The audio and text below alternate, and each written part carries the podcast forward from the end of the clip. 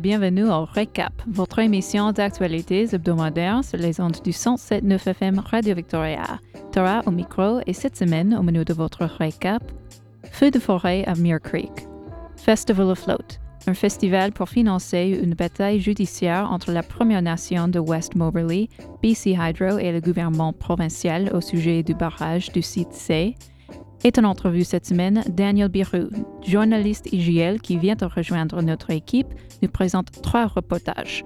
Avec le porteur du drapeau pour le Canada aux Jeux olympiques, un manifestant blessé par un conducteur mercredi soir à Victoria et les chiffres du chômage à Victoria.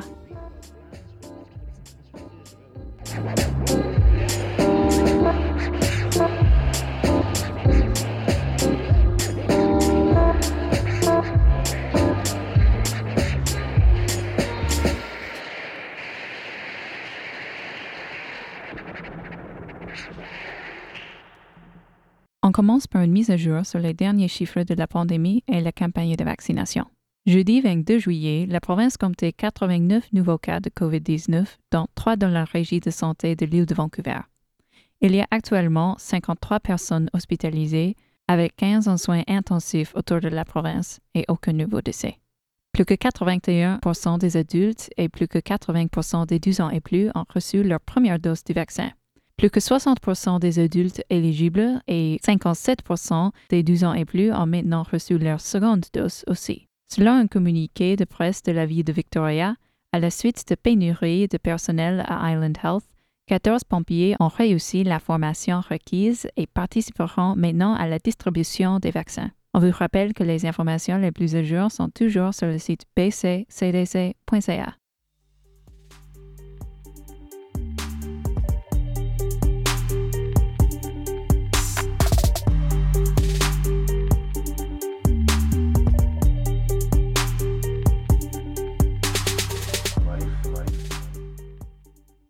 Vic News nous rapporte qu'un feu de forêt à Muir Creek, près de Suc, le jeudi 22 juillet, qui était considéré comme hors de contrôle, est maintenant circonscrit par les pompiers. Le feu s'étend maintenant sur deux hectares. Deux hélicoptères et deux véhicules de pompiers ont combattu les flammes hier, ainsi que huit pompiers et un officier. Pour évaluer la qualité de l'air et les risques dans votre région, visitez le site de BC Air Quality Health Index. Pour consulter la carte des différents risques d'incendie, rendez-vous sur le site de BC Wildfire. Une interdiction provinciale des feux de camp et des feux à ciel ouvert demeure en effet.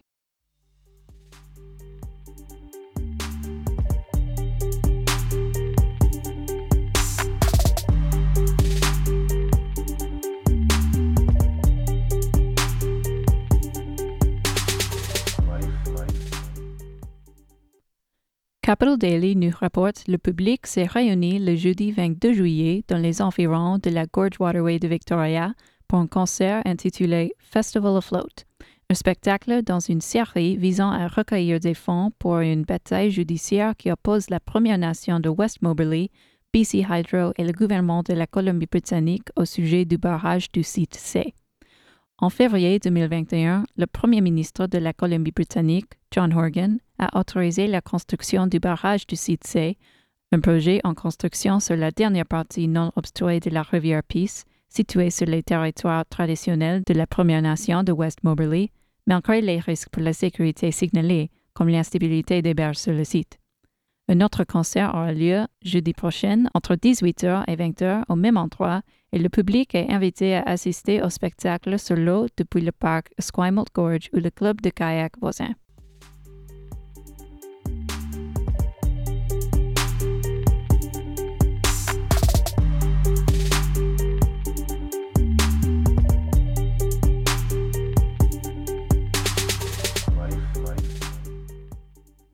Alors, cette semaine, on a un nouveau arrivé à la radio, Daniel Birou, notre journaliste IGL. Alors, Daniel, tu as fait trois entrevues en fait cette semaine. Oui, c'est ça, Tara. Justement, cette semaine, j'ai travaillé sur euh, trois reportages euh, sur des événements qui sont passés euh, dans la ville de Victoria. D'abord, l'équipe Canada des Jeux olympiques a dévoilé les deux athlètes, en fait, qui vont être les, deux porteurs du drapeau. Il y a donc eu Miranda Ayim, qui est une euh, joueuse de basketball, Et un peu plus près de, chez nous, Nathan Hirayama, qui est un joueur de rugby qui a joué entre autres pour les Vikes de l'Université de Victoria et qui va représenter le Canada aux Jeux de Tokyo, justement dans, dans la compétition du rugby. On peut écouter maintenant le reportage que j'ai fait euh, avec euh, Nathan Hirayama. C'est donc le joueur de rugby à 7 Nathan Hirayama qui a été choisi pour être porteur de drapeau à la cérémonie d'ouverture des Jeux de Tokyo qui aura lieu ce vendredi le 23 juillet. Originaire de Richmond, au sud de Vancouver, Nathan a joué pour les Vikes de l'Université de Victoria alors qu'il y était étudiant. Avec l'équipe nationale du Canada, il a participé à trois reprises à la Coupe du monde de rugby et il s'agira cette année de sa première présence aux Jeux olympiques. Uh, yeah, they, they, they said it to me, and I, to be honest, my, my initial reaction was uh, probably shock and, and maybe a little bit of confusion. I think my answer was, my first response was, what do you mean? Yeah, but no, my, my main reaction and, and feelings are just, just super honored. Nathan se dit très honoré d'avoir reçu ce privilège en compagnie de Miranda Ayim de l'équipe de basketball féminine. Il a expliqué qu'il comprenait l'importance de porter le drapeau du Canada à l'occasion d'un événement d'aussi grande envergure, notamment au côté d'une grande athlète en Miranda Ayim. Yeah, my, my main and only real attention right now is about performance and these games. I'm, I'm extremely honored to be to be doing the flag bearer along with Miranda, um, who's you know such a decorated athlete herself and who's had such a fantastic career both internationally and professionally. So it's it's really special for me to be sharing this with her. Cependant, pour Nathan, le focus demeure présentement sur sa performance lors des Jeux.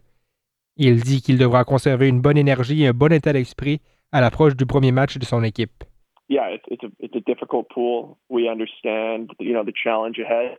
But um, I think our mentality is is the same as, as when we go into any tournament. Is you know we we truly feel we can win. We truly feel, feel we can win every time we take the field. Au rugby masculin, le Canada ouvrira son calendrier le 26 juillet prochain face à la Grande-Bretagne.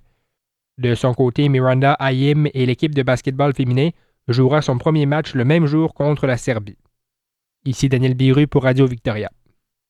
Alors Daniel, euh, tu as aussi fait euh, du reportage cette semaine à propos des événements à Ferry Creek. Oui, exactement. Donc, euh, en fait, les, les, événements se sont plutôt passés euh, ici même au centre-ville de, Victoria, tout juste devant euh, l'Assemblée législative de la Colombie-Britannique. Et ça, ça a brassé pas mal, en fait, parce qu'il y a eu une voiture, justement, qui a tenté de, foncer dans la foule et qui a fini par euh, percuter un homme qui, qui était devant le Parlement pour manifester, justement, dans, la foulée de cette affaire-là de Fairy Creek. Et, euh, là-dessus, euh, voici ce que, je vous ai préparé euh, dans le cadre de cet événement-là. Alors, un incident s'est produit mercredi au centre-ville de Victoria, tout juste devant l'Assemblée législative de la Colombie-Britannique, alors qu'une trentaine de personnes s'y tenaient pour manifester en vertu des intérêts de la forêt Fairy Creek sur l'île de Vancouver. Un des manifestants, Warren Kimmett, a passé la nuit à l'hôpital après avoir sauté devant un véhicule qui visait à prime abord une femme autochtone âgée. En entrevue avec Radio Victoria, M. Kemet a tenu à expliquer comment le tout s'est déroulé. Grandma Rose, uh, the native elder who is leading us, she did some drumming and started singing, and I had a feeling that um, I should be in a position above her, defending her from traffic that was going by as she was standing. The two lanes were still passing by, but she was kind of close to the close to where the cars were going by, and that a car went around them and then intentionally swerved back into the side of the road where we were standing, and I made eye contact with that driver. I could see they were looking at me angrily, and they were not slowing down. And then I seen them look past me to Grandma Rose, and instinctively I thought they're going to ram her. And so I basically positioned my body between the two of them. And when the car accelerated towards us, I was able to eject Grandma Rose out of the way and get my feet off the ground quickly so that I wouldn't be sucked under the car and roll along the hood. Selon M. Kemet, qui participe aux événements devant le Parlement sur une base régulière, la violence par différents passants est exacerbée de manière de plus en plus intense à chaque semaine. Il soutient que la GRC, qui assure une présence policière à chacun de ces rassemblements, est à l'origine de plusieurs de ces actes violents. Il a tenu à mentionner les raisons pour lesquelles il participait à ces manifestations et pourquoi elles sont aussi importantes. the group that uh, I have been spending a lot of weeks at Ferry Creek on the uh, the movement at Ferry Creek with the Rainforest Flying Squad and the Ferry Creek people to try and uh, defend the small bit of rainforest that is left in British Columbia in Cascadia, this one small valley called Ferry Creek. And I've uh, witnessed a tremendous amount of violence there from the RCMP uh, special uh, um, community industry response group is one of the names of one of the groups that are there and and uh, being a former um, builder of uh, roads, road builder. I'm, a, I'm an operating engineers union uh, for building road, and uh, also I'm a licensed heavy duty mechanic. I've done much of this kind of work, so I was called as a as an industry consultant into some of the dangerous uh, actions of the RCMP for excavating these young protesters, young and old alike, uh, protesters, if you want to call them, but I call them land defenders. The RCMP are acting with impunity and no witnesses as the media is being excluded. De son côté, Zach Smith, un témoin des événements d'hier soir, nous explique maintenant son point de vue du déroulement de la soirée. Il mentionne que l'automobiliste s'est mis à accélérer dans la foule dès que Warren Kemet s'est placé devant lui. The car drove off. Um, the car drove probably a hundred feet or so, essentially just through the uh, intersection next to the courthouse. And then there was a line of cars in front of him waiting at the next red light, at which point he pulled over. And uh, there were already police right there um, who had been kind of watching the protest the whole time. So then at that point, um, a couple of us were yelling, like, hey, police, you know, this guy just hit a guy. Selon Zach Smith, la police devrait assurer une meilleure sécurité pour les manifestants, ce qui manque principalement. Les automobilistes sont ceux qui causent en effet le plus grand danger pour le public dans les rues principales. Bien qu'il ne soit pas exactement sûr quel était le but de l'automobiliste en question, il juge qu'il repose sur la police de faire en sorte qu'il y ait un meilleur contrôle routier au centre-ville de Victoria. I can't really overstate the number of cars that's um, you know safely passed in the adjacent lane, like the the actual traffic lane. There's a good chance that it was an intentional collision.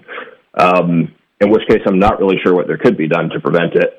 À l'heure actuelle, Warren Kemet est bien de retour à la maison, mais il a l'intention de retourner à ses rassemblements hebdomadaires au centre-ville pour défendre les intérêts de Fairy Creek et pour faire en sorte que la GRC autorise l'entrée des journalistes à ces événements pour sensibiliser la population à cet effet.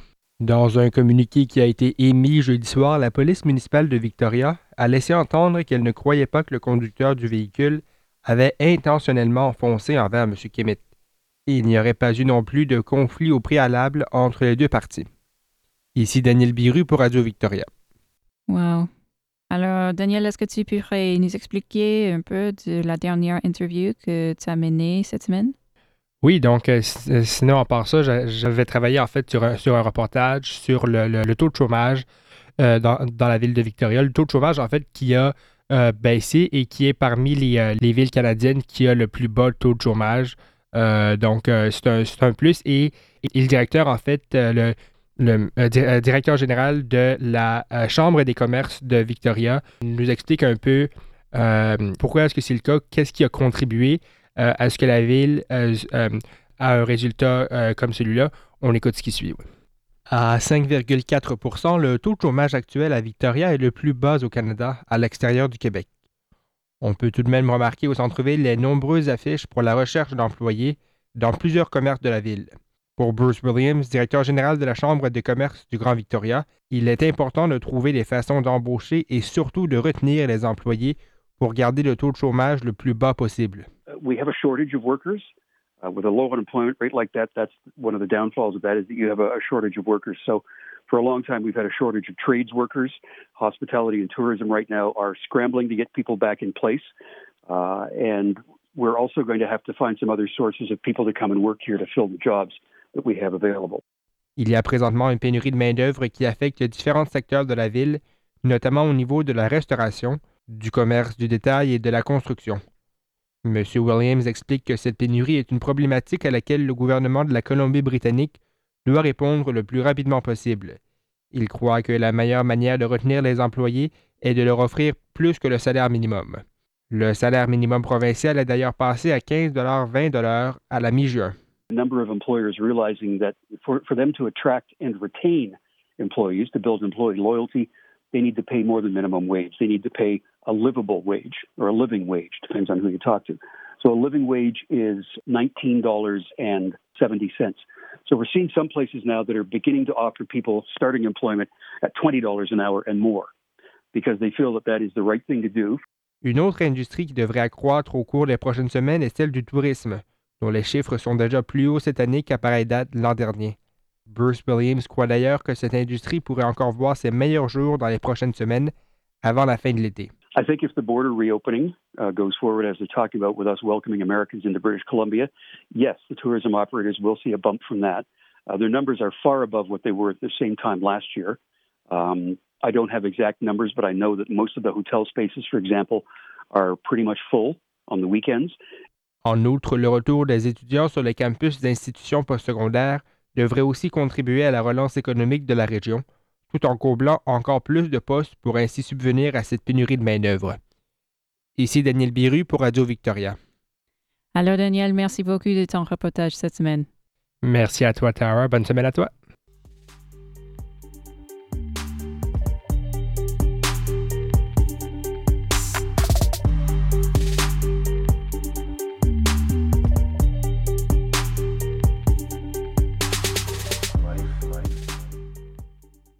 C'était votre récap pour la semaine du 23 juillet. On se retrouve la semaine prochaine pour de nouvelles entrevues et actualités locales. Vous pouvez aussi retrouver les émissions du récap sur le site de Radio Victoria, radiovictoria.ca par.